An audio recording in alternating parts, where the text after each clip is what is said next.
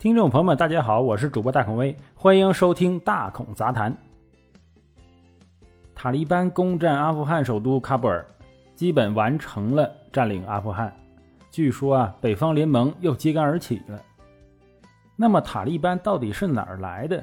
为何阿富汗成为四战之地呢？今天大孔就来聊聊。阿富汗的地理位置啊，几乎在亚洲的中间，属于各方势力交汇的地方。一八三九年，英国想扩大殖民地，当时印度和巴基斯坦还没分家，都属于英国的殖民地。阿富汗相当于南面挨着英国，北面挨着沙俄。英国和沙俄不对付，当然不能让阿富汗落入沙俄的手里，所以他先下手为强，就开始了对阿富汗的征服。但是阿富汗可没有印度那么好打呀，尽管英国一举占领了阿富汗首都。但是广大农村呢，仍然在拼死抵抗，经常搞得英国人这这交通运输线都断了，士兵经常断粮。就在这种状况之下呀，英国人是撤了又走，走了又来呀，反复搞了三次，也没拿下阿富汗。英国对阿富汗的多次战争，导致了阿富汗人跟他们的另一个邻居沙俄关系就更好了。直到后来沙俄变成了苏联，开始胃口越来越大呀。他们不但将坦克开进阿富汗首都喀布尔，还想整个把阿富汗都给吃了。一九七九年，苏联派兵入侵阿富汗，进行了长达九年的入侵战争。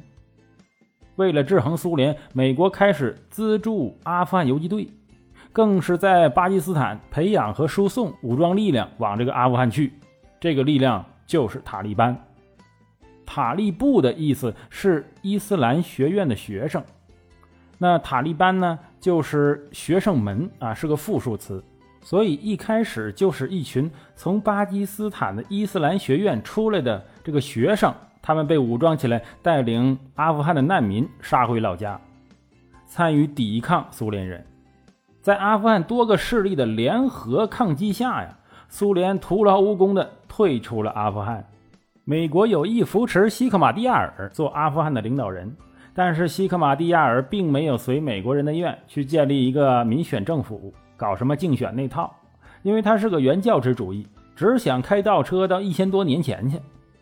就这样，美国人又看中了塔利班，他们断绝了对其他势力的援助，转而只支持塔利班，因为塔利班的组成啊是生活在阿富汗南部和巴基斯坦北部的。普什图族人，其他民族力量都在北方。就这样，北方的多民族组成了北方联盟，共同抵抗塔利班。在塔利班铲除军阀、恢复和平、重建家园和建立真正的伊斯兰政权两个口号之下呀，逐渐占领了阿富汗大部分地区。一九九六年九月，在首都喀布尔组建了阿富汗伊斯兰酋长国，宣称自己为伊斯兰法国家。即维护世俗权利的法律均不得与《古兰经》相悖。塔利班政权太过鲜明的专制和政教合一色彩，导致了世界各国的排斥。只有巴基斯坦、阿联酋和沙特三个国家承认其政权的合法性，这让塔利班愈加脱离国际社会。二零零一年，塔利班用炸药、坦克、大炮，花了一个月的时间，摧毁了珍贵的世界文化遗产。巴米扬大佛，塔利班政府还禁止电影电视，严控娱乐活动，男人必须蓄须啊，女人必须蒙面，不许妇女接受教育和就业，决心要把原教旨主义啊进行到无以复加的程度。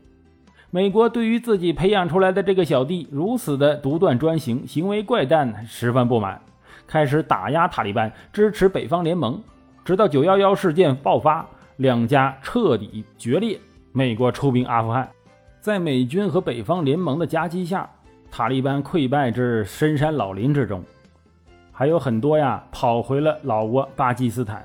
但美国的速胜并不稀奇，之前的英国和苏联都取得过这样的战果。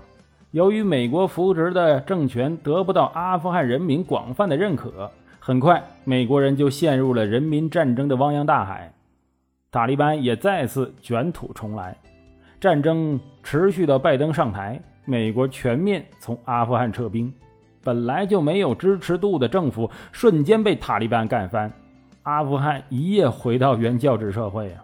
敢露脸的女人都拖家带口去扒美国人飞机去了，更多的是早早跑了路。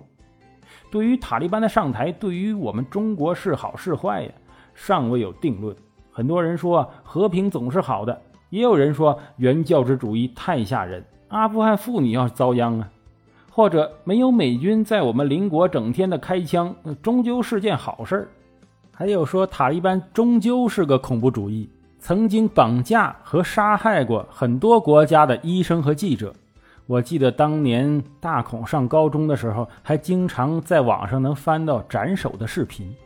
确实说的都有理。国际关系很多时候只有利益，并不太在乎他国是什么意识形态和宗教信仰，还有如何治理国家、管制老百姓等等。可能人性就是这样吧。好了，再说就多了。今天帮大家简单梳理了一下阿富汗乱局，感谢收听本期的大孔杂谈，我是主播大孔威，咱们下集再见。